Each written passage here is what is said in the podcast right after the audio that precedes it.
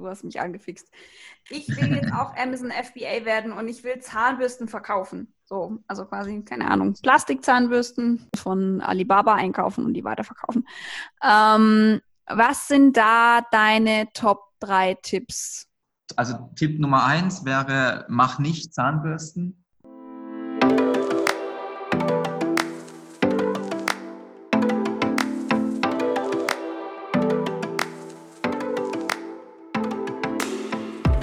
Hallo meine Lieben.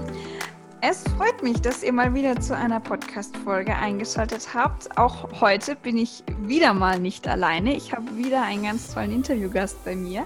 Und zwar ähm, heute den lieben Felix. Äh, freut mich sehr, dass es geklappt hat. Ja, hi Caroline. Ich freut mich auch riesig, dass es geklappt hat. Ja, ähm, es geht heute um ein für mich sehr, sehr wichtiges Thema. Der ein oder andere, der mich kennt, der weiß, dass ich eine Zeit lang in der Gründungsberatung gearbeitet habe, selber aus einer Unternehmerfamilie komme und ähm, das Thema Startups und Gründen und mittlerweile auch das Thema E-Commerce unfassbar spannend finde. Und ähm, ja, wir beide wollen heute mal der Idee auf den Grund gehen, dass jeder eigentlich gründen kann, äh, wie man es dann schafft, gerade im E-Commerce nach wie vor outstanding zu sein, mit seiner Idee Erfolg zu haben. Und ähm, ja, vielleicht äh, gibt es da für den einen oder anderen von euch eine richtige Anregung oder noch einen wichtigen Tipp, äh, um im Sales noch ein bisschen besser zu werden. Aber bevor wir zu dem Punkt kommen, würde ich sagen, Felix, ähm, du erzählst unseren Hörerinnen und Hörern mal, wer du bist und was du eigentlich machst den ganzen Tag. Ja, sehr gern. Also vielen Dank auch nochmal für die, für die Einladung. Ist sozusagen mein erster Podcast, den ich ähm, als Interviewgast begleiten darf. Ähm, bin selbst auch großer Podcast-Fan, also bin auch sehr viel im Auto, weshalb sich das auch immer anbietet und ähm, freut mich, dass ich jetzt auch endlich mal ähm, dabei sein darf, sozusagen bei einem Podcast. und ja, ich fange einfach mal an. Also ich bin, ich heiße Felix, ähm, Felix Mick mit Nachnamen und bin aktuell 24 Jahre alt oder jung ähm, komme ursprünglich aus dem Schwarzwald, deshalb kann auch mal sein, dass vielleicht ein bisschen Dialekt rausrutscht. Äh, verzeiht's mir. Wohne aktuell allerdings in Heidelberg, im schönen Heidelberg ähm, und ja, habe vor circa neun bis zehn Monaten ähm, Unternehmen gegründet im E-Commerce-Bereich. Da werden wir später auch noch drauf zurückkommen bin jetzt aktuell noch in den Endzügen meines Masters, den ich auch im E-Commerce ähm, absolviere sozusagen. Also der Master heißt Dialogmarketing und E-Commerce, kann man an der Hochschule in Offenburg studieren. Hier kleine Props an die, an die Hochschule, wer da äh, Bock drauf hat. ist eigentlich äh, ein ganz cooler Master gewesen, sag ich mal. Und ähm, ja, bin jetzt sozusagen dran, mich mehr oder weniger in Richtung Selbstständigkeit zu bewegen, würde eventuell auch schon gehen, aber ähm, wie es halt ist in der Gründungsphase, muss man gucken, gucken, dass das Baby, sage ich mal, so lange wie möglich erstmal noch auch unberührt bleibt und ähm, ja, vielleicht noch auch ein bisschen verzichtet, erstmal eine Zeit lang und dann Vollgas durchstarten kann, vielleicht 2021 oder ja, gucken wir einfach mal, was dann passiert. Perfekt, sehr schön. Also, ähm, du arbeitest ja nebenher auch noch im Sales, wenn ich das jetzt hier überhaupt so laut sagen darf. Wenn nicht, dann schneide ich es später einfach raus. Dafür gibt es ja Audiobearbeitungsprogramme. Nee, nee, überhaupt, überhaupt kein Geheimnis, um Gottes Willen. Ähm, es steht auch bei LinkedIn drin, ne, also alles gut. nee, ich arbeite noch im, im Sales ähm, und zwar bei der Firma Smurfit Kappa. Ähm, die Firma ist sozusagen ein Hersteller für Wellpappe und Versandkartonagen. Also wenn jetzt zum Beispiel ihr, liebe Zuhörer oder du, Carolina, ein Paket von Amazon bekommst, ähm, diese Päckchen, die dann zu Hause ankommen, also die Verpackung sozusagen, ähm, könnte theoretisch von der Firma kommen, wo ich aktuell noch im Sales arbeite. Und ähm, das ist eigentlich auch ganz cool, weil ich ja selber ein Business im E-Commerce habe und ähm, wir auch in dieser oder beziehungsweise in unserem Team auch viele E-Commerce-Kunden betreuen, kann man dadurch sehr gut Kontakte knüpfen. Man kann generell sich mit dem ja, wie soll ich sagen, Medium Verpackung auseinandersetzen, was ja immer, immer viel, viel wichtiger äh, wird im E-Commerce, weil du ja keine, keine Offline-Schauplätze hast mehr, sondern halt die erste Kommunikationsfläche dem Kunden gegenüber ist halt nun mal die Verpackung. Und ähm, ist auch natürlich noch ein Grund, weshalb ich äh, das auch so lange wie möglich noch nebenher machen möchte, in Anführungszeichen. Äh, macht mir auch riesig Spaß. Ich bin da sehr flexibel, sonst würde das ja auch mit der Selbstständigkeit gar nicht mehr gehen. Und wie gesagt, macht da auch nicht allzu viele Stunden. Also sind es bisher noch äh, ja, vielleicht so 20 Stunden die Woche, mal mehr, mal weniger. Und ähm, ja, das ist eigentlich so. Und ansonsten natürlich 24-7 noch die, die Selbstständigkeit, aber habe da schon sehr coole, wie soll ich sagen, den ein oder anderen Freelancer, hier und da mal eine Agentur, wo mir da unter die Arme greift. Und ähm, ja, das geht recht gut in dem Business. Aber da kommen wir später noch drauf zu sprechen, denke ich. Auf jeden Fall. Und zwar äh, früher wahrscheinlich, als dir lieb ist. Nie Spaß. ähm, nee, äh, das, das, Interview war tatsächlich getriggert äh, von meiner Seite, weil ich gesagt habe, hey, ähm, und wir hatten es ja letzte Woche auch schon im, äh, im Prequel für das, Intern äh, für das Internet, genau, für das Interview dafür oder davon. Ähm, es ist gerade wahrscheinlich so einfach wie noch nie ein Unternehmen zu gründen, zumindest mit der Bürokratiemaschinerie im Hintergrund, weil ähm, du hast es so schön gesagt, eigentlich, wenn ich so in der Mittagspause nichts Besseres zu tun und jetzt in Corona-Zeiten natürlich einen Termin auf dem Amt habe, dann gehe ich da hin und äh, ja, bin nach einer halben Stunde äh, dann irgendwie Gründer und habe meinen Gewerbeschein in der Hand und dann ein Unternehmen gegründet. Und was ich mitbekommen habe, war, dass aktuell irgendwie jeder einen eigenen Online-Shop hat. Also das, was vielleicht vor 10 oder 15 Jahren in war, dass man irgendwie Handyspiele programmiert oder Klingeltöne verkauft oder sonst irgend so ein Quark, ähm, ist jetzt, dass du dir Zahnbürsten auf Alibaba in großer Menge äh, bestellen und dann unter deinem Amazon äh, Reseller Pseudonym weiterverkaufen kannst. Ähm, wie siehst du dieses Thema denn? Also glaubst du, dass das eine gute Entwicklung ist, dass dieses Thema Gründen jetzt für jeden zugänglich geworden ist? Oder glaubst du, dass der Markt langsam aber sicher anfängt, übersättigt zu sein. Ja, also ist natürlich schon richtig, was du ansprichst. Ich sag mal so, das Gründen war ja vor ein paar Jahren in Anführungszeichen genauso einfach, äh, wie du sagst, äh, wie, wie jetzt gerade auch, sag ich mal. Ne? Also eine Einzelunternehmung ist halt nun mal schnell gegründet, was ja auch cool ist. Dann hast du einfach auch eine geringe Eintrittsbarriere sozusagen, brauchst kein Eigenkapital auf dem Papier. Natürlich brauchst du für ein Business Eigenkapital, aber halt ähm, zum Gründen jetzt nicht wie bei einer Kapitalgesellschaft, eine GmbH oder, oder ähnlichem. Ähm, aber prinzipiell, ähm, klar, ist es halt, ja, aktuell auch, ich sag mal, wenn du halt dich in dem Umfeld bewegst, wie jetzt vielleicht du es auch tust oder auch ich, wenn du generell mit vielen Unternehmern unterwegs bist oder, oder auch im Bekanntenkreis vielleicht den einen oder anderen hast, ähm, dann kommt einem das, glaube ich, auch immer ein bisschen mehr vor, als es dann tatsächlich ist.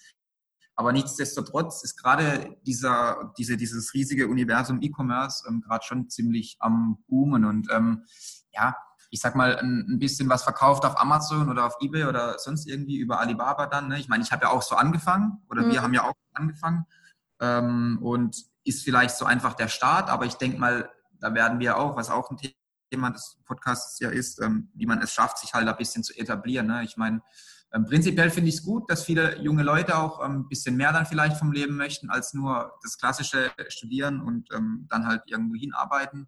Ähm, was man vielleicht manchmal vorgelebt bekommt von der Family oder von anderen Bekannten. Ähm, aber ja, also ich sag mal so, auf lange Sicht trennt sich halt die Spreu vom Weizen dann und die ist selbst bei mir jetzt noch nicht, ähm, wie soll ich sagen, ne? also ich bin ja auch noch in der Gründungsphase, ne? im ersten Jahr sozusagen oder, oder ja, kurz nach dem ersten Jahr. Äh, die Gründungsphase geht ja auf dem Papier sogar, glaube ich, die ersten drei bis fünf Jahre. So, wenn du mal mit einer zum Beispiel Existenzgründungsberatung oder so ähm, sprichst, ne, die sehen ja ähm, sozusagen eine Existenzgründung noch bis zum dritten Jahr an. Sprich, ja. Ähm, ja, also da trennt sich die Spreu vom Weizen. Aber prinzipiell finde ich es nicht verkehrt, dass ähm, viele Leute sich mit dem ja, Thema Unternehmertum und so weiter beschäftigen. Aber klar, nichtsdestotrotz, ähm, Unternehmer auf dem Papier ist man vielleicht als mal schnell, ne? aber ähm, ob das dann wirklich der Fall ist, ich bin es jetzt aktuell auch noch nicht. Ne? Als ein Unternehmer ist man ja, wenn du ein automatisiertes Business sozusagen hast, das ohne dich weiterläuft. Und ähm, das ist halt das Ziel, was, was vielleicht angestrebt werden sollte. Aber gebe ich dir natürlich recht, äh, prinzipiell ist schon so eine kleine Welle da. Aber wird sich in den nächsten Jahren zeigen, wie, inwiefern sich das dann entwickelt. Ja, ich glaube auch, dass sich ähm, jetzt durch Corona schneller als dem einen oder anderen vielleicht lieb ist, zeigen wird, welche Unternehmen wirklich eine zukunftsträchtige Business-Idee hinten dran stehen haben und welche, bei welchen man einfach sagen muss, ja, es ist schön. Verbuch es einfach als Selbstfindungsphase in deinem Lebenslauf und dann ist auch gut, aber zukunftsträchtig war das Ganze nicht.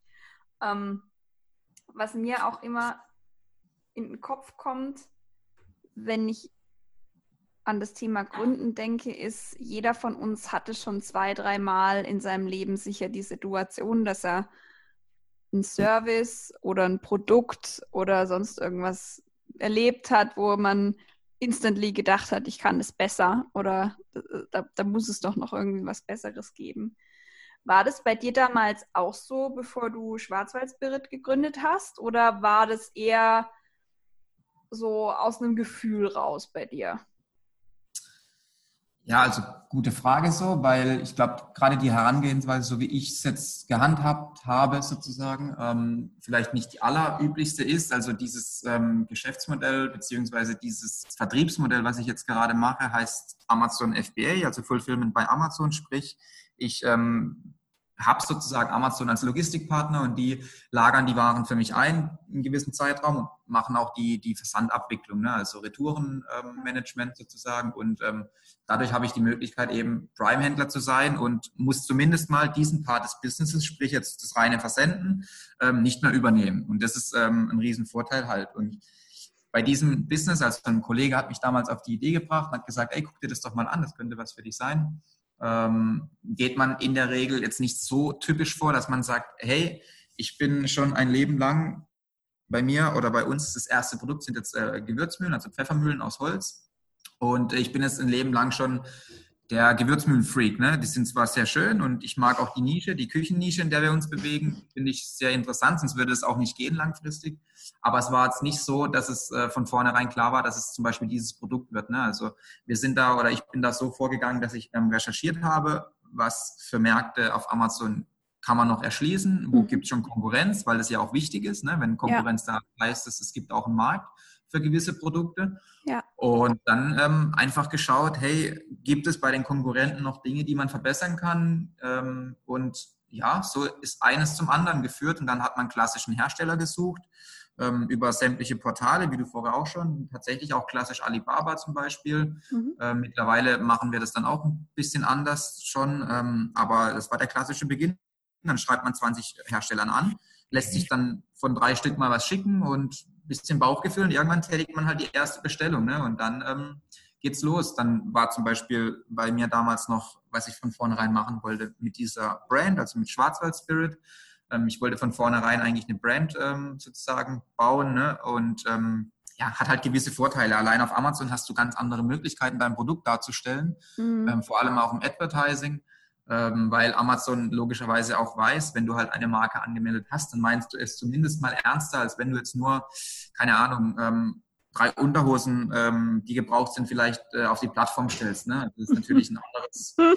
Hm, ja, also eine Markenanmeldung kostet natürlich auch Geld. Das ist hm. zwar nicht die Welt, aber trotz alledem ist es halt eine kleine Hürde und deswegen ja, befürwortet das Amazon auch. Und das war mir halt von vornherein sehr wichtig, dass man da auch, ähm, dass ich da, weil mir das auch Spaß macht, ähm, Produkte zu bauen, die jetzt nicht irgendwie revolutionär sind, wie jetzt mhm. auch die Pfeffermühlen, aber die halt einfach Leute mit der, mit der Brand verbinden und ähm, die dazu passen. Und ja, du kannst einfach mit Branding auch hier Empfehlung an alle, die vielleicht mal vorhaben, in die Richtung was zu starten.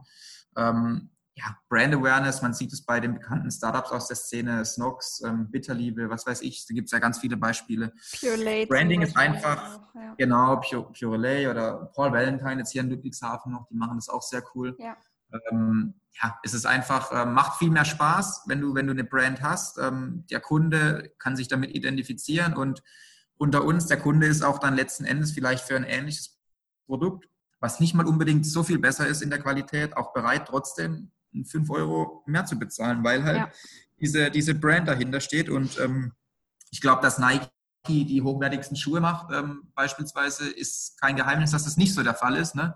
Und, ähm, aber die, die Leute identifizieren sich halt damit und deswegen war mir schon von vornherein klar, dass, ähm, dass es eine Brand wird. Ähm, aber welches Produkt, was sozusagen ein bisschen, wie soll ich sagen, Zufall, jetzt kann man sagen, nach einem Jahr auch ein bisschen ein Glücksgriff, weil es gut funktioniert auch. Ähm, kommen wir auch nachher bestimmt noch zu sprechen. Und ja, das war so die Gründungsstory. Also ganz klassisch angefangen, ähm, auf Amazon zu recherchieren, dann ein Produkt bestellt von mehreren Herstellern und dann irgendwann halt entschieden, okay, das Produkt wird es jetzt, so gehen wir jetzt auf den Markt sozusagen. Mhm. Ja, ähm, jetzt ist es ja so, du hast es auch schon ein, zwei Mal angeschnitten. Ähm, so eine Gründung kostet ja nicht nix, sondern schon ein bisschen genau, was. Ja. Ein wenig, wie man hier bei uns im Süden so schön sagt. Ähm, es ist natürlich nochmal was anderes. Also wenn ich jetzt als Podcast-Host von Girl in Sales meine Vertriebsexpertise mit Anfang 20, was ich niemals machen würde, weil so viel Expertise habe ich noch nicht, ähm, als Dienstleistung verkaufen würde, müsste ich ja nichts für eine Produktbestellung oder für einen Online-Shop oder eine Webseite zahlen. Ähm, du allerdings ja schon. Das heißt, du hast ja am Anfang oder bevor du eben deine ersten Produkte bestellen konntest, die ersten großen Absatzmengen, ähm, die du dann ja auch bei Amazon einlagern konntest und kannst, ähm, hast du ja auch von irgendwelchem Geld bezahlen müssen. Und wie war das denn damals? Weil verkaufen muss man ja nicht nur an die eigenen Kunden, sondern als Gründer ja zum Beispiel auch an Investoren. Und du bist genau. jetzt nicht unbedingt in einem Markt unterwegs, ähm, wo man sagt, da gibt es nur einen und den muss man jetzt ausstechen, sondern da gibt es mehrere. Das ist ja auch gut, konkurrenzbelebtes Geschäft. Aber wie hast du denn damals dann deine Idee verkauft? Also bist du über den über die Branding-Idee gegangen oder wie, ähm, wie hast du das damals dann gemacht? Ja, also es stimmt natürlich, ne, logischerweise. Und ich habe jetzt halt zum Beispiel auch ein Business, was jetzt nicht irgendwie, wie du sagst, eine Dienstleistung ist, ne? sprich ähm, Coaching-Business ist ja auch aktuell ähm, ein gefragter Markt, wo auch ja cool und lukrativ ist, ne, weil du halt diese physischen Produkte nicht hast, in die du investieren musst. Das ist halt bei meinem Business ein bisschen anders. Ne? Und ähm, wie du halt sagst, du brauchst halt Kohle, um anzufangen. Ne? Weil ich meine, die erste Lieferung bezahlt sich halt nicht mit Luft und Liebe, sondern halt mit Geld. Und das ist halt, ähm, ja, ich sag mal so, also bei mir waren es damals 5000 Euro, mit denen ich gestartet habe. Ich habe mir die damals von meinem Bruder, beziehungsweise ein Teil war von meiner Seite und ein Teil noch von meinem Bruder. Props gehen auch raus an ihn. ähm, und ja, also ich sag mal so, das ist das Mindeste, was, was auch damals, es hat auch nicht gereicht dann. Ich habe da nochmal ein bisschen nachgeholfen, auch von mir nochmal privat ein bisschen. Ähm, aber ich sag mal so, klar ist es schwierig, am Anfang das Business zu verkaufen, aber wenn du wirklich Lust drauf hast, dann findest du auch jemanden, der dich da unterstützt. Es ist, finde ich, prinzipiell auch nicht schlecht, ähm, wenn man vielleicht, bevor man ein Business startet, auch mal guckt, dass man dann vielleicht auch 5.000 bis 10.000 Euro, weil das kann muss man auch sagen, heutzutage auch wirklich fast jeder mal während einem Studium sich ansparen durch einen, keine Ahnung, Semesterjob oder irgendwas. Sprich, wenn es das eigene Geld ist, dann geht man immer noch mal gerade am Anfang ganz, ganz anders damit um, wie wenn du jetzt, keine Ahnung, ja, dir äh, 10.000 Euro von deinem Opa leist oder so und ähm, du weißt, okay, wenn die mal weg sind, diese 10.000 Euro, wird es den Opa jetzt äh, nicht schlechter gehen, deshalb. Ne? Also sprich, mhm. ich bin da auch immer ein Fan davon, dass man am Anfang mal selber die Zähne zusammenbeißt und schon auch guckt, dass man, dass man viel selbst stemmt. Aber ja, irgendwann geht es halt in einem physischen Business nicht mehr, dass es allein durch dieses organische Wachstum ähm, vorangeht, weil gerade bei Amazon, wir haben ja aktuell ausschließlich den Vertriebskanal Amazon, ist es halt auch so, dass Amazon zu Beginn wenn du, wenn du dich als Händler registrierst, auch das Geld teilweise länger noch einbehält. Ne? Also du hast jetzt zum Beispiel heute einen Verkauf und dann bekommst du das Geld halt nicht morgen gleich aufs Konto, sondern das dauert dann halt mal drei, vier Wochen. Mhm. Ähm, sprich, du hast einen katastrophalen Cashflow. Ne? Also du brauchst halt zwingend, wenn du, wenn du wachsen möchtest, brauchst du halt Kohle. Und ähm, jetzt sind wir in der aktuellen Situation sehr glücklich, dass wir da auch Unterstützung von der, von der L-Bank bekommen haben, haben dann einen Existenzgründungskredit so in Höhe von ca. 50.000 Euro bekommen, ja. super Konditionen.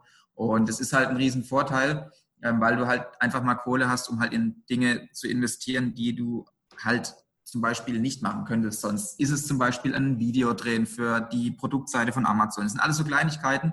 Ähm, klar kann man viel auch selber machen, aber ähm, ja, das ist einfach, Geld ist einfach Macht auch in dem Bereich und ähm, macht dann einfach auch mehr Spaß, wenn du einfach etwas übrig hast und halt in neue Produkte investieren kannst, in, keine Ahnung, in eine zweite Variante bei uns jetzt oder Ganz viele Kunden haben gesagt, hey, warum gibt es denn keinen Untersetzer? Das sind alles so Dinge.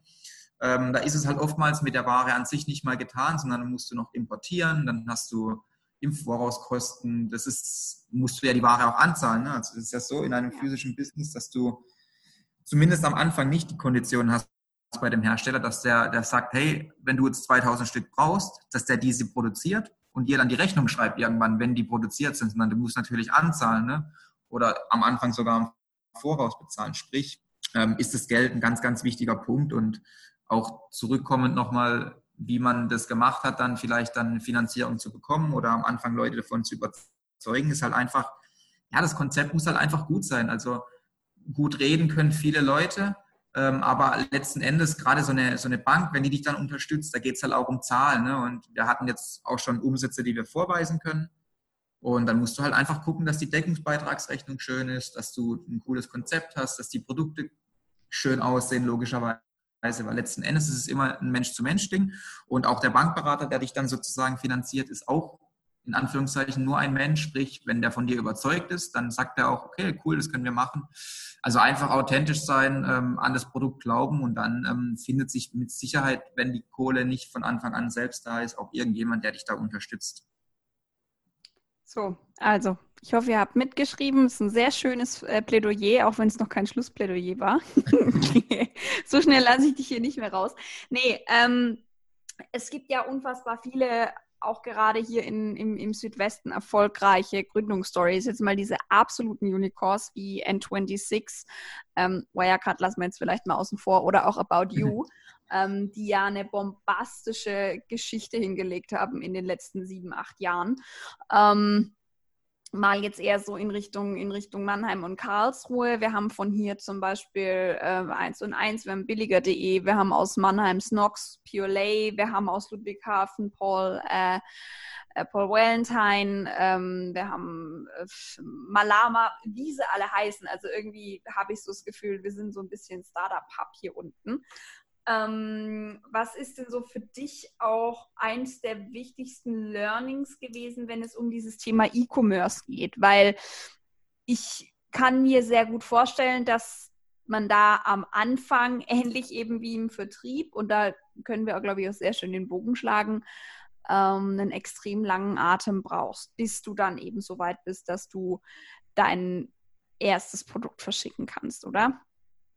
Ja, das ist natürlich ein Thema. Also was ich so gelernt habe jetzt, dass oftmals, also man darf nicht zu detailverliebt sein in gewissen Dingen, aber so eine gewisse Detailliebe ist schon notwendig, gerade auch im E-Commerce-Bereich. Ne? Also beispielsweise ähm, bei Amazon ist der Produktauftritt logischerweise das A und das O. Ne? Sprich, das ist der Berührungs-, die erste Berührungsschnittstelle mit dem Kunden.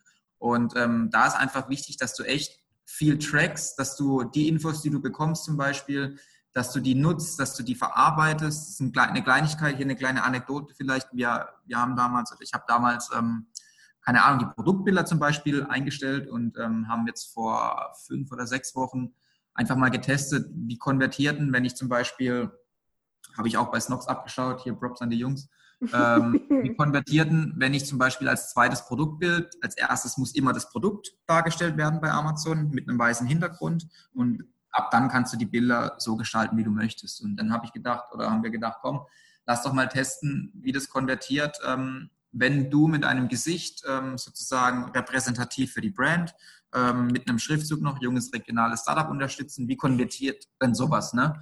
Und dann haben wir halt teilweise einen Umsatzzuwachs gehabt von 20 bis 30 Prozent. Das sind halt so Kleinigkeiten. Sprich, mhm. ähm, im E-Commerce-Bereich sind es manchmal wirklich, wirklich Details und Kleinigkeiten, die, die auch dann über viel Geld entscheiden können. Ähm, ja, trotz allem ist es wichtig, dass man dann, wenn es in Hinblick auf Produktentwicklung geht, dass man nicht sich in irgendwas verharrt und dann ja halt das Schräubchen dann einen Millimeter größer oder kleiner ist, so Kleinigkeiten, ne? ähm, dass man da sich dann nicht zu lange verharrt und halt nicht ähm, aus diesem Findungsprozess kommt oder aus dem, aus dem Entwicklungsprozess und halt nicht in den Verkauf, weil letzten Endes verdienst du das erste Geld halt erst, wenn du verkaufst. Mhm. Und ähm, deshalb musst du halt auch mit dem Produkt dann irgendwann am, am Start sein. Und deswegen ist, glaube ich, so ein schmaler Grad zwischen Detailliebe, aber nicht zu viel Detailliebe, ähm, ein ganz guter Hinweis so, dass man je nachdem, was für welches Geschäft halt wichtig ist, dass man sich das halt genau anguckt und ähm, ja, dann halt schaut, dass gewisse Dinge passen, aber nicht lieber, lieber unperfekt starten, als, als sozusagen niemals halt irgendwas anzufangen. Ne? Also das ist so vielleicht als E-Commerce-Anekdote. ähm, jetzt mal von der anderen Seite und zwar von deiner Vertriebserfahrung her, weil ich meine, der, der Podcast hier richtet sich ja nicht nur an Gründer und Unternehmer, sondern natürlich maßgeblich auch an Sales-Leute. Ähm, welche Geschichten Erfahrungen, welche Learnings aus dem Sales-Bereich konntest du denn in deine E-Commerce-Selbstständigkeit übertragen, beziehungsweise was aus dem Sales hat dir dabei geholfen, ähm, diese Gründung, weil sie vielleicht auch an ein, zwei Punkten schwierig war, besser wegzustecken oder mit Dingen besser umzugehen? Ja, also wie gesagt, Sales in jeglicher Hinsicht ähm, hilft einem im Leben, glaube ich, weiter. Und ich kann auch wirklich jedem empfehlen, mal in diesen Bereich zu gehen, mal etwas zu verkaufen, egal was es ist, weil ähm, ja, du, du lernst einfach dann auch psychologisch sehr viele Dinge. Und ähm, was ich ähm, stark gemerkt habe, dass dieses Persönliche einfach, einfach sehr, sehr wichtig ist. Ne? Und, zum Beispiel auf LinkedIn hast du ja die Möglichkeit, sehr gut dir auch eine Personenmarke zu bauen um dich herum, ne? wie du das auch tust, wie ich es zum Beispiel tue, wenn ich ab und zu mal einen Beitrag poste, dass Leute einfach ähm, erfahren, hey, was macht denn der eigentlich? Der ist ja ganz cool vielleicht, ähm, ja. der hat eine coole Firma, der macht coole Posts so.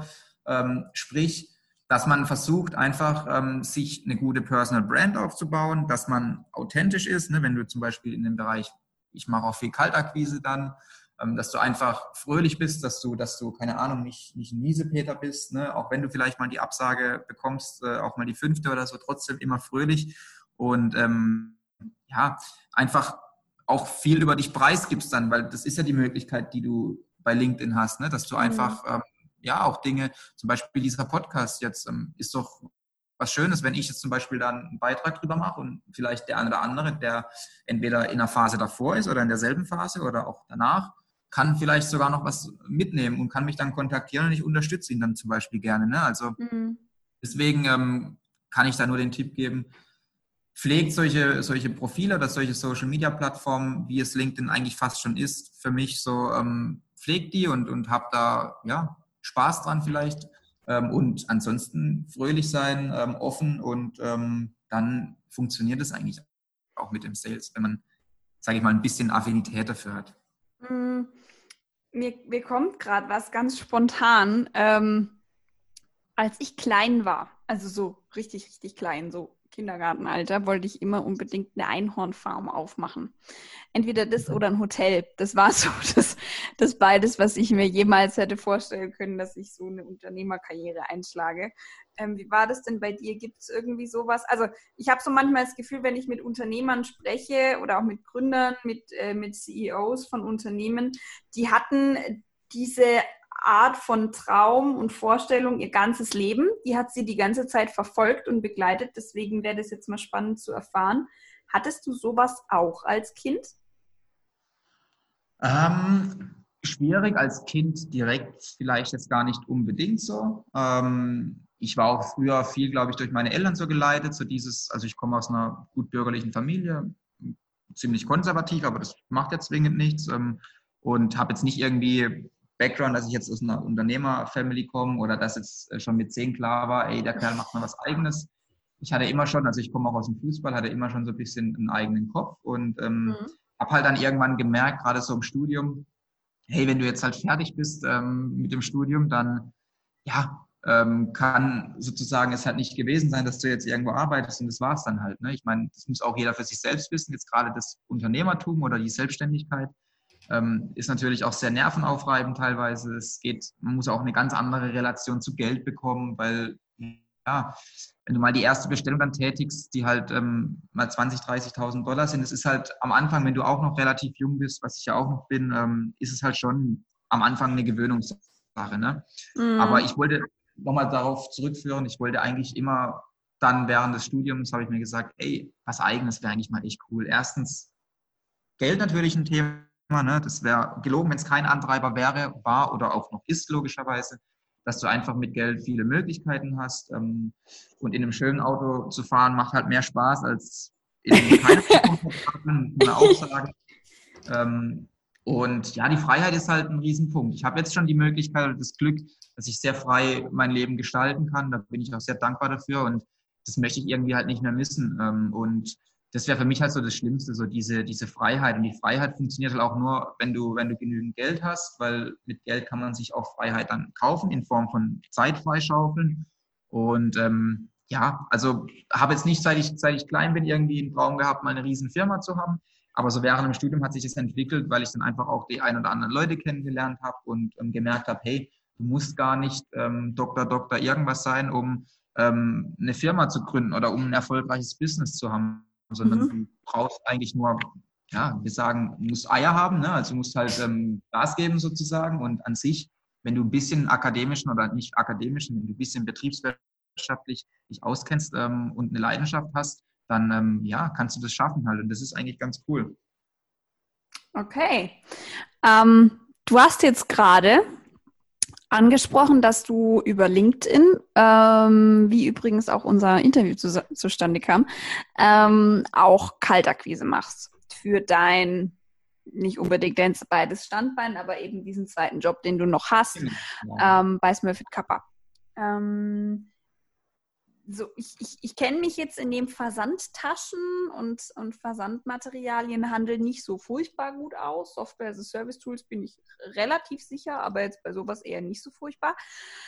Ähm, was ist denn so dein erster Gedanke, wenn du, wenn du da an das Thema Sales denkst, was du ja auch machst? Ähm, worauf achten denn da die Leute? Beziehungsweise warum ähm, oder ich formuliere es anders.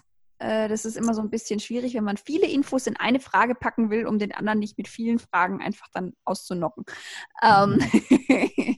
was hast du von dem äh, von deiner Sales-Tätigkeit bei Smurfit Kappa gelernt, was dir bei der Gründung von Schwarzwald Spirit geholfen hat?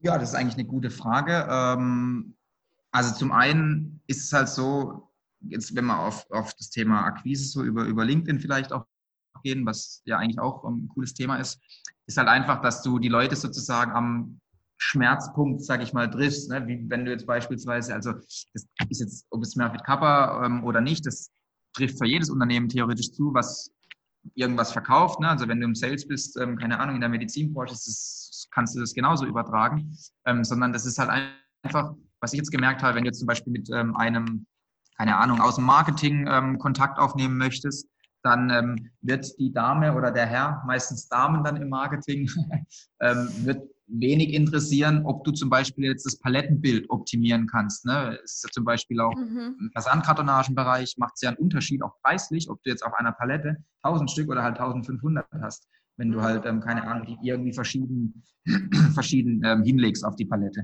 Und mhm. da musst du halt Marketing beispielsweise sagen, hey, wir können hier ein cooles Unboxing-Erlebnis ähm, schaffen wir haben hier eine coole neue, ähm, was weiß ich, ähm, ja, Versandtasche zum Beispiel, wie du gesagt hast, mit einem coolen Design. Wäre das nicht was für euch? Ne? Und bei einem, bei einem Logistikansprechpartner musst du halt eher an die Schiene gehen, hey, wir können das Palettenbild optimieren, wir können vom Platz her noch was einsparen bei Ihnen im Lager.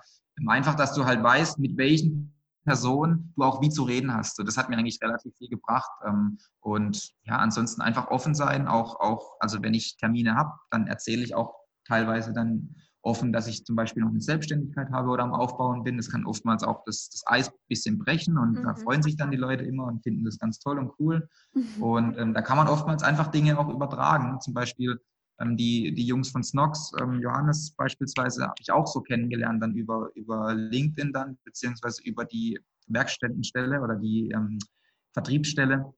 Und ähm, ja, einfach offen sein mit den Leuten und ähm, ja, dann funktioniert es, glaube ich, auch ganz gut. Mhm, auf jeden Fall. Also, was ich euch auch als Tipp mitgeben kann, ähm, ist habt im Kopf, welche verschiedenen Buyer-Personas ihr ansprechen könntet, also wer im Zweifel genau. euer ähm, Ansprechpartner sein kann, weil Kunde ist äh, zumindest bei den meisten meiner Podcast-Hörer immer äh, B2B, also auf jeden Fall ein anderes Unternehmen, aber Menschen kaufen von Menschen, du hast es vorher richtig gesagt, Felix, ähm, auch wenn im Vertrag dann zwei Unternehmen letztendlich stehen. Aber Habt das auf jeden Fall im Hinterkopf. Ähm, es gibt jetzt natürlich auch Unternehmen, die nur einen einzigen Ansprechpartner ansprechen. Bei denen ist es zum Beispiel immer der Leiter Logistik. Die sprechen erst gar nicht mit Marketing oder in meinem Fall eben auch nicht mit dem Sales. Wenn ich jetzt nur einen Ansprechpartner habe, bleiben wir mal beim Leiter Logistik.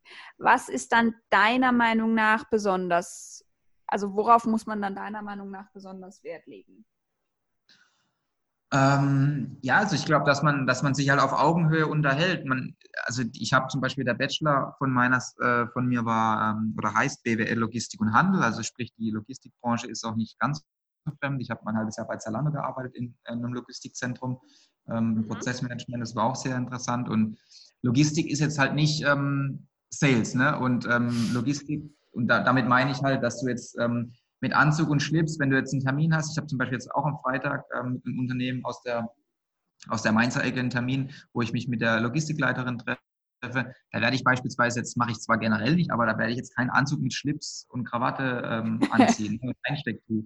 Sondern da muss man halt gucken, wenn du dann durch das Logistiklager läufst und du hast dann, bist dann extrem overdressed, dann kommt es halt oftmals nicht so gut an. Ne? Also, dass man mhm. halt schaut, dass man äh, richtig gekleidet ist. Ich glaube, Heutzutage ist sogar, die Erfahrung habe ich jetzt gemacht, lieber dann zu leger, in Anführungszeichen. Das heißt jetzt nicht äh, mit Sandalen, aber halt, es gibt ja auch schöne, schöne äh, schicke Polos beispielsweise, wo man zu jedem Anlass tragen kann. Ähm, einfach, dass man erstens optisch vielleicht so ein bisschen auf Augenhöhe ist mit den Personen und natürlich auch sprachlich. Also ich bin zum Beispiel auch ein Riesenfan vom Du, ähm, weil ich einfach damit groß geworden bin. Also gerade bei Zalando war eine Du-Gesellschaft, sagt man ja bei Smart Papa jetzt auch, ähm, dass sich jeder duzt und ähm, habe jetzt ehrlicherweise auch bisher noch keinen Vorteil drin gesehen, wenn man sich äh, langfristig sieht. Ne? Und ähm, einfach solche Dinge, dass man halt merkt, manche Personen mögen das aber noch nicht, weil sie einfach mhm. auch vielleicht aus einer anderen Generation kommen. Aber einfach, dass so Kleinigkeiten wie jetzt man, auch wenn es das erste Gespräch ist, sagt, ey, wir sind doch eigentlich gleich alt, ähm, können wir nicht du sagen. 99 Prozent meiner Erfahrung nach haben bisher noch nicht gesagt, also ich hatte noch keinen Fall, der gesagt hat, boah, nee, das ist mir jetzt aber zu schnell. So, und das kann oftmals halt echt das, das Eis ein bisschen brechen, wenn du da ähm, auf Augenhöhe miteinander sprichst und dich sozusagen präsentierst. Also einfach so diese, diese Augenhöhe ist, glaube ich, ganz, ganz wichtig und ganz ähm, erfolgsentscheidend. Ja, das erlebe ich auch mit. Also ich finde es tatsächlich, ähm, bei mir läuft mittlerweile ein Großteil meines Sales, Sales Cycles auch über LinkedIn.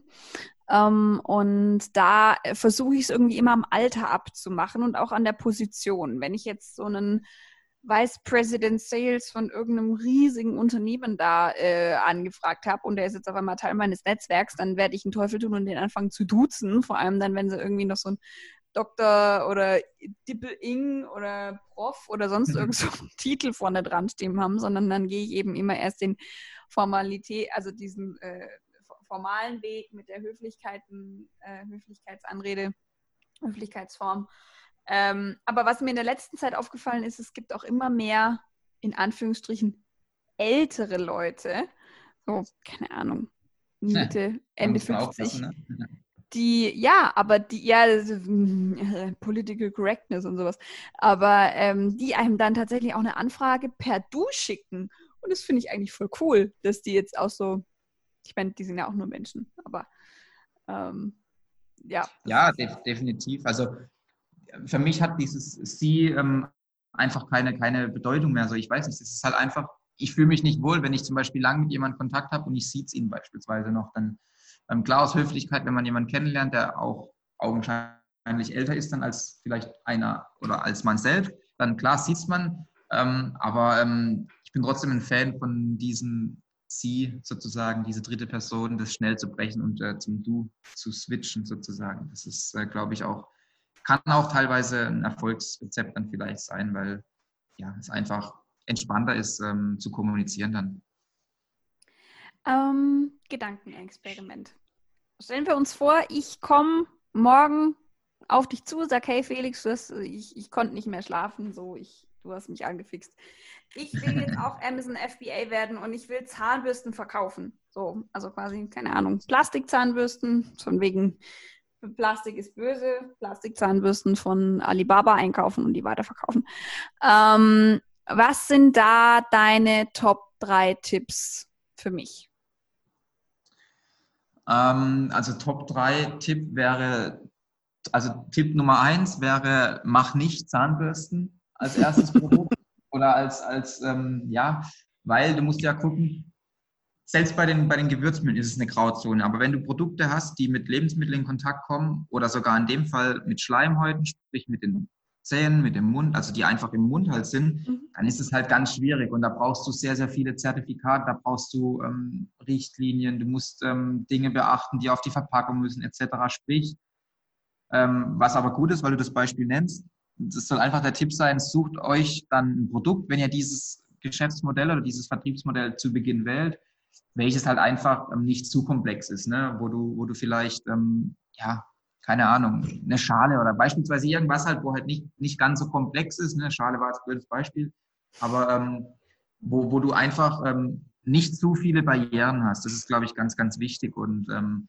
dann Tipp Nummer zwei, den ich absolut geben kann, ähm, ja, fast schwer zu sagen, aber das Rad nicht neu zu erfinden. Das ist, glaube ich, ähm, ganz wichtig generell. Also ich habe wahnsinnigen Respekt vor Leuten, gerade in der IT-Branche, auch schon jetzt einige kennengelernt, die dann coole Sachen immer entwickeln und so. Und Wahnsinn, ich habe das so Respekt davor. Für mich wäre das gar nichts. Ähm, aber ich denke mir, oftmals machen sich Leute dann auch schwer, wenn sie, wenn sie was Neues erfinden möchten, ne? was, was oftmals dann viel Investitionszeit braucht und auch viel Investitionskosten.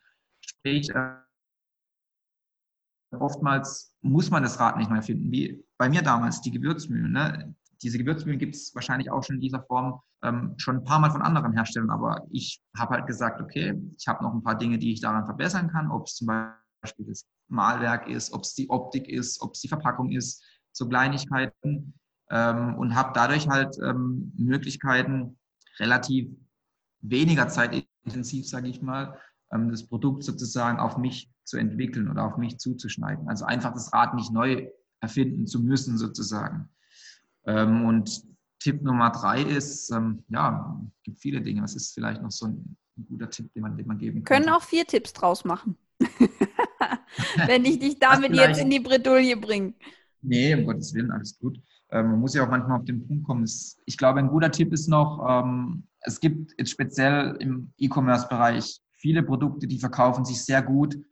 Ähm, zu denen hast du jetzt nicht mal zwingend einen Bezug. Also es ist auch Wahnsinn, was es für Produkte auf Amazon gibt, die, sich, die sich unglaublich stark verkaufen, mit denen man wahnsinnige Umsätze erzielen kann, die aber oftmals halt schwer greifbar sind oder halt gerade für den Beginn schwer zu, zu ja, einzuschätzen, ob die Qualität gut ist und so, so Kleinigkeiten. Ne? Also vielleicht noch als Tipp Nummer drei, sucht dir oder sucht euch, wenn ihr diesen Weg gehen möchtet, ein Produkt aus, welches ihr auch ähm, beurteilen könnt, ob es dann, wenn ihr es in der Hand hält oder wo auch immer, ähm, dass es einfach auch qualitativ gut ist oder halt ähm, eine, eine, schöne Sache ist. Ne? Wie jetzt, das war mir damals zum Beispiel wichtig. Also klar könnte man vielleicht auch ähm, eine, eine Schraubmutter oder so auf den Markt bringen und vielleicht verkauft sich die auch gut, aber bin jetzt nicht so der Techniker, dass ich ähm, bewerten kann, ob so eine Schraube jetzt ähm, einfach gut ist oder schlecht. Das ist jetzt bei Gewürzmühlen anders. Sprich, wenn ich die in der Hand habe, weiß ich zumindest, okay, die sehen schön aus oder sehen nicht schön aus. Und dann ähm, kann man die einfach auch testen selbst. Ne? Und da braucht man jetzt nicht studiert haben dafür.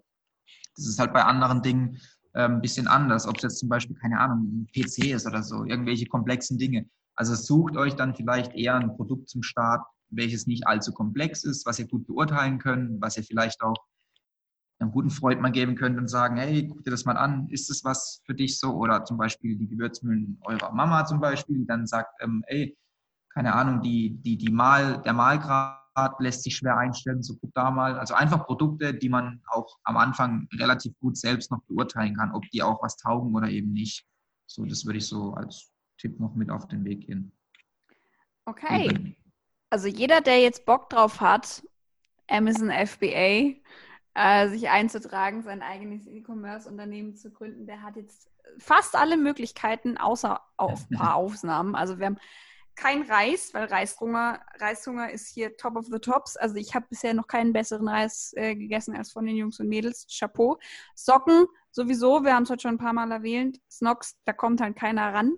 Gewürzmühlen, Schwarzwald Spirit, äh, nein, also das, äh, den USP dürft ihr nicht, äh, dürft ihr nicht nehmen. Und äh, Zahnbürsten.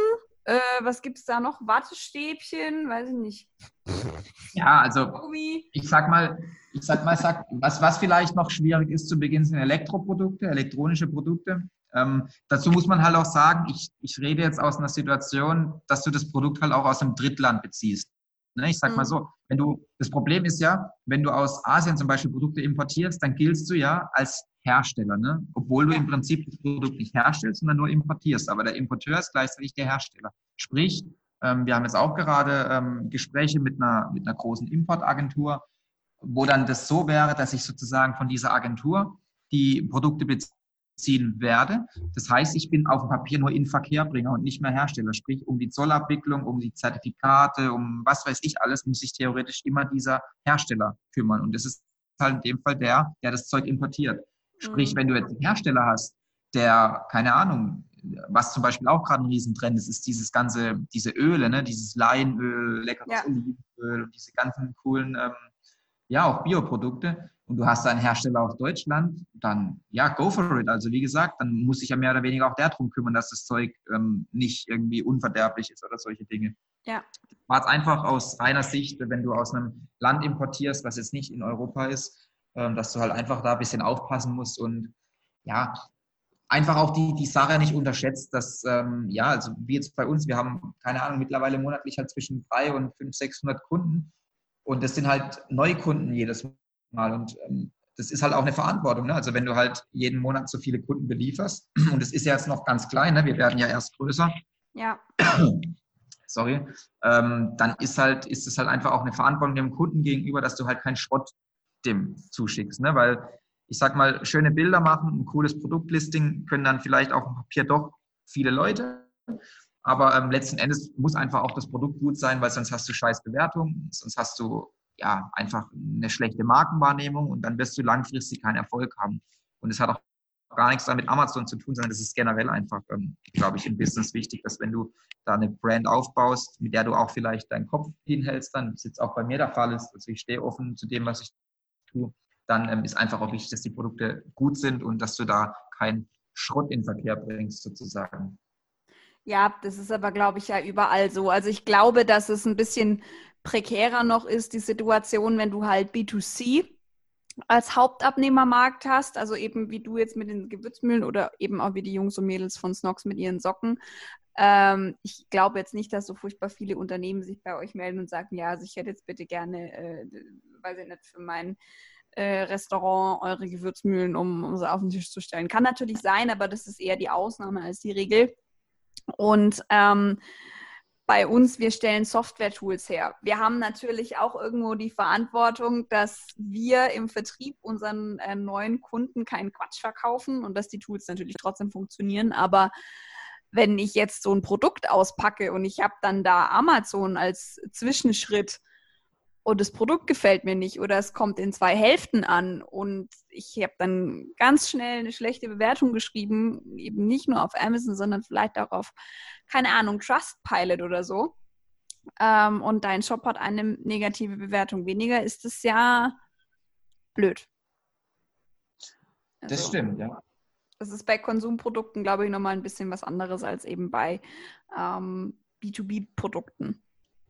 Ja, ich sag mal so, also B2B ist prinzipiell schon ein interessanter Markt für uns. Ich meine, wenn ein Hotel beispielsweise ähm, eine gewisse Anzahl an Gewürzmühlen beispielsweise jetzt, es kommen demnächst noch neue Produkte, also auch wenn ihr da auf dem Laufenden bleiben wollt, gerne Instagram oder auch mal bei Amazon vorbeischauen. Ähm, aber ist trotzdem für den Bereich auch B2B logischerweise interessant, nur es ist halt auch eine Sache des Fokus. Ne? Also ähm, wir haben jetzt bei den Gewürzmühlen zum Beispiel auch Anfragen von, von ähm, ist halt, eine Gewürzmühle ist auch ein cooles Geschenkprodukt, ne? vor allem. Also es wird sehr oft verschenkt. Und wir haben jetzt zum Beispiel das Logo aktuell von meiner Brand ähm, vorne eingraviert.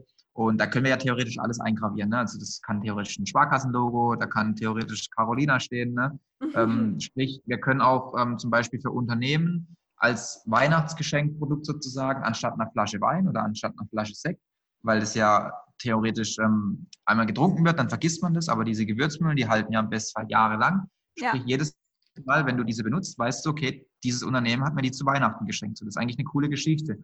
Ist aber halt wieder eine Sache mit, mit den Kapazitäten. Ne? Also erstens brauchst du Geld, weil du das logischerweise ja voraus ähm, machen musst ne? und auch mal vorschüssig da ähm, sozusagen ein paar produzieren solltest. Und halt auch einfach mit der Zeit. Ne? Also du kannst nicht im B2C-Bereich auf Amazon voll high performen zu Beginn und gleichzeitig noch ein bisschen B2B nebenbei machen, weil ähm, das geht einfach nicht. Also dafür brauchst du Manpower. Da hofft, wir hoffen natürlich, oder ich hoffe natürlich, dass es noch weiterhin wächst, dass man vielleicht auch mal jemanden einstellen kann, vielleicht sogar im Vertrieb, wer weiß denn. Und dann kann man auch mal, keine Ahnung, mal Restaurants angehen oder so. Ne? Also bei dem Produkt Gewürzmühlen. Wie gesagt, da werden noch weitere kommen. Aber ähm, ja, also so viel, so viel dazu. Es kann theoretisch schon auch, also deswegen vielleicht auch als Tipp, äh, wenn man sich ein Produkt aussucht, einfach mal wirklich ganz verrückt, ganz weit denken. Gibt es denn vielleicht auch einen B2B-Markt dafür? Weil im B2B-Markt hast du halt den Vorteil, dass du halt, da machst du halt richtige Deals. Ne? Du hast halt ähm, mit einem Deal mal etwas mehr Umsatz, wie jetzt halt im B2C-Bereich. Es hat alles Vor- und Nachteile. Aber ähm, ja, also B2B an sich natürlich auch cool und interessant, aber man muss sich auf was fokussieren am Anfang, vor allem am Anfang. Auf jeden Fall. Also ich habe jetzt ein unfassbar spannendes Projekt äh, begleiten dürfen von einem äh, jungen Food. Äh, Startup kann man eigentlich noch sagen. Also es ist viel zu bekannt und äh, mittlerweile auch von der Mitarbeiteranzahl wahrscheinlich viel zu groß, um als klassisches Startup zu gelten, aber äh, vom Spirit her. Und ähm, die Mädels mit denen ich da äh, in dem Projekt zusammenarbeiten durfte, meinten, hey Caro, ganz ehrlich, wir haben jetzt seit zweieinhalb Jahren versucht, ähm, dieses B2B-Thema irgendwie ans Laufen zu bringen, aber es war dann halt doch sehr, sehr viel im B2C los. Wir sind gewachsen und dann gab es da neue Produkte und dann da Weihnachten, ähm, die ersten Unternehmen, äh, die eben auch im E-Commerce groß sind, bringen jetzt schon ihren Weihnachtskalender, also ihren Adventskalender auf den Markt in den ersten Supermärkten stehen Spekulatius und Lebkuchen und ich bin irgendwie immer noch nicht bereit, mich damit abzufinden, dass in vier Monaten schon wieder Weihnachten ist. Ich weiß nicht warum, ich hoffe, dir geht es ähnlich. ja, es ähm, als man denkt. Es ist, es ist viel zu schnell und die haben auch gesagt, also jetzt war dann so die Zeit reif, nach fünf oder sechs Jahren sich auch wirklich ein zweites Projektstandbein mit dem B2B aufzubauen. Ähm, ich finde tatsächlich, ich habe ja sowohl im B2B als auch im B2C schon gearbeitet. Ich finde tatsächlich den B2B-Markt nochmal ein bisschen spannender. Einfach mit dem Hintergrund, dass ich sage, du hast wirklich die Zeit, langfristig Projekte zu begleiten und aufzubauen, was im B2C ja gar nicht möglich ist. Weil im B2C hast du eben einen Kunden und den schließt du dann ab und dann verkaufst du ihm dein Produkt.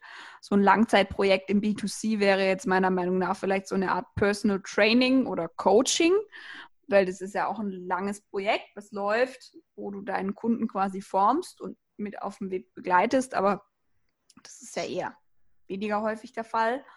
Ähm, von daher, klar, überlegen sollte man sich schon, aber es gibt für jedes Produkt eben mehr oder weniger einen Markt im B2B. Und ein Unternehmen wie Pure Lay zum Beispiel mit dem Schmuck bin ich mir jetzt nicht so zu 100% sicher, ob für die auch ein großer oder ob für die eine Marge im B2B über wäre. Also klar, vielleicht als Incentives oder so für Mitarbeiter oder Kunden, aber auch da nur selektiv, weil wenn man zum Beispiel sehr, sehr viel ihrer Produkte sind ja für Frauen designt worden oder richten sich eher an ein weibliches Klientel und nicht an ein männliches. Das heißt, da müsste man dann vielleicht überlegen, stocken wir unsere Männer, äh, unsere Männerriege quasi noch auf und designen mehr Produkte auch für Männer. Oder dann eben auch Sachen, die Unisex sind. Also klar, Schmuck ist ja generell nie Männlein oder Weiblein, aber es gibt dann schon so ein paar Dinge, ähm, wo ich sage, das würde ich jetzt eher der weiblichen Kundschaft zuordnen als der männlichen.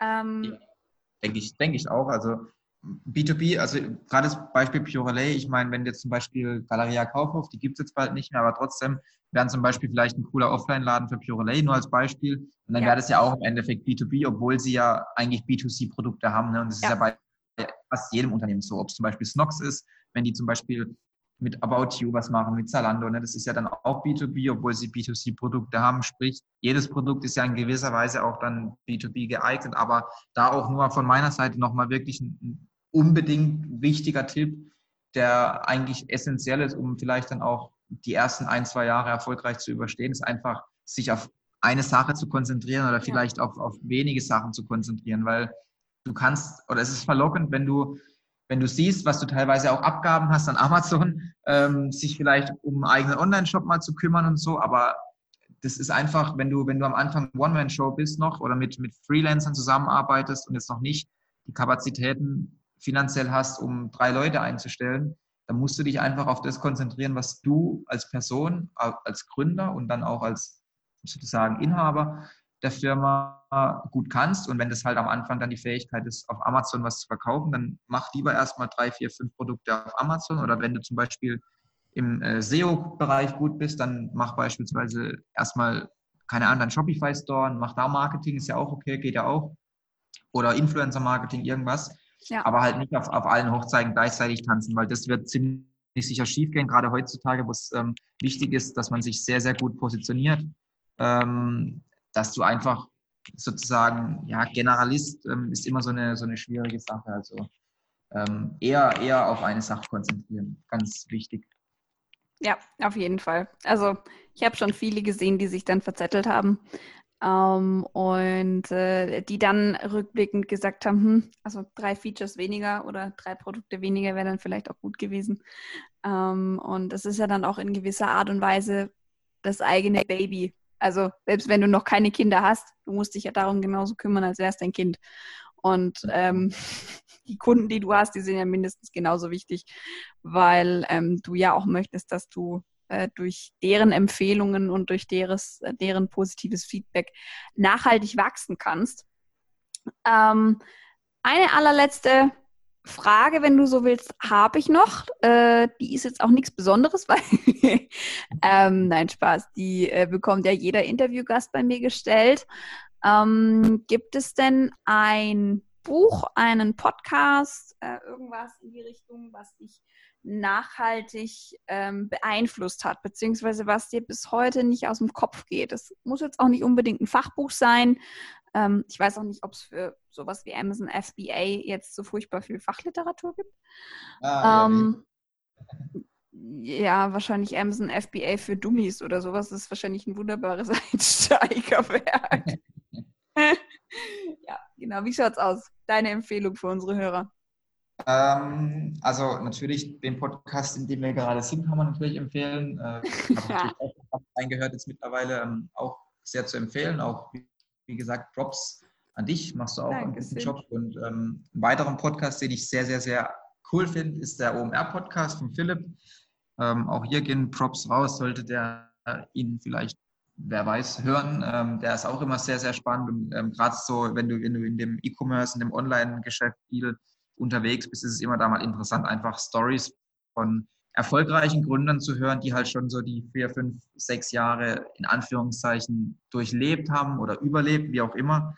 Ähm, das ist immer einfach sehr cool und der Podcast finde ich immer sehr spannend auf längeren Autofahrten und ähm, also ich bin ich ein sehr großer Fan vom Lesen. Ich lese sehr gern ähm, mhm. und was ich habe jetzt nicht, muss ich sagen, das Buch, was ich jetzt ähm, sagen ja auch viele, die Vier-Stunden-Woche von Tim Ferriss, boah, das Buch, nachdem ging alles mhm. durch die Decke.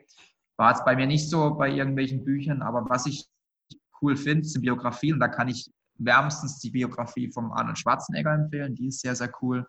Und ähm, ja, generell, klar, ich habe auch äh, die von Jeff Bezos mal gelesen, ist natürlich auch sehr spannend, aber ähm, ja, einfach Biografien und im Speziellen jetzt zum Beispiel die von Arnold Schwarzenegger war schon sehr inspirierend, was der erreicht hat ähm, zu damaligen Zeiten. Das ist ja nicht ähm, irgendwie ähm, ja, 2015 gewesen, sondern das ist ja schon ein paar Jahre her und dann von Österreich nach Amerika und sich da was aufgebaut und immer groß gedacht und so. Und das ist schon ähm, sehr inspirierend. Ähm, war dann auch so ein bisschen ja, Mindöffner sozusagen, dass, dass sehr viel einfach möglich ist. Ne? Deswegen gehen Props an den Kollegen Schwarzenegger raus. Äh, cooles, coole Biografie.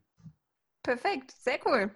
Also sowohl deinen Podcast-Tipp und zwar nicht meinen Podcast, sondern den vom Philipp, als auch die äh, Biografie findet ihr, äh, wie ihr es schon gewohnt seid, in den Show Notes. Felix, vielen, vielen lieben Dank, äh, dass du da warst. Ich habe natürlich auch deine, de äh, deine Webseite in die Show Notes reingepackt. Jeder, der irgendwie noch Fragen zu dir oder deinen Produkten hat, gehe ich jetzt mal ganz stark von aus, dass sich die Leute auch mit dir vernetzen dürfen über LinkedIn. Ja, selbstverständlich, jederzeit. Und ähm, ja, die Folge kommt raus an einem Donnerstag. Ich wünsche euch morgen einen wunderbaren Wochenabschluss. Ähm, nächste Woche Happy Selling, genießt euer Wochenende und äh, ja, wir hören uns ganz bald wieder. Macht's gut, ciao, ciao. Ciao.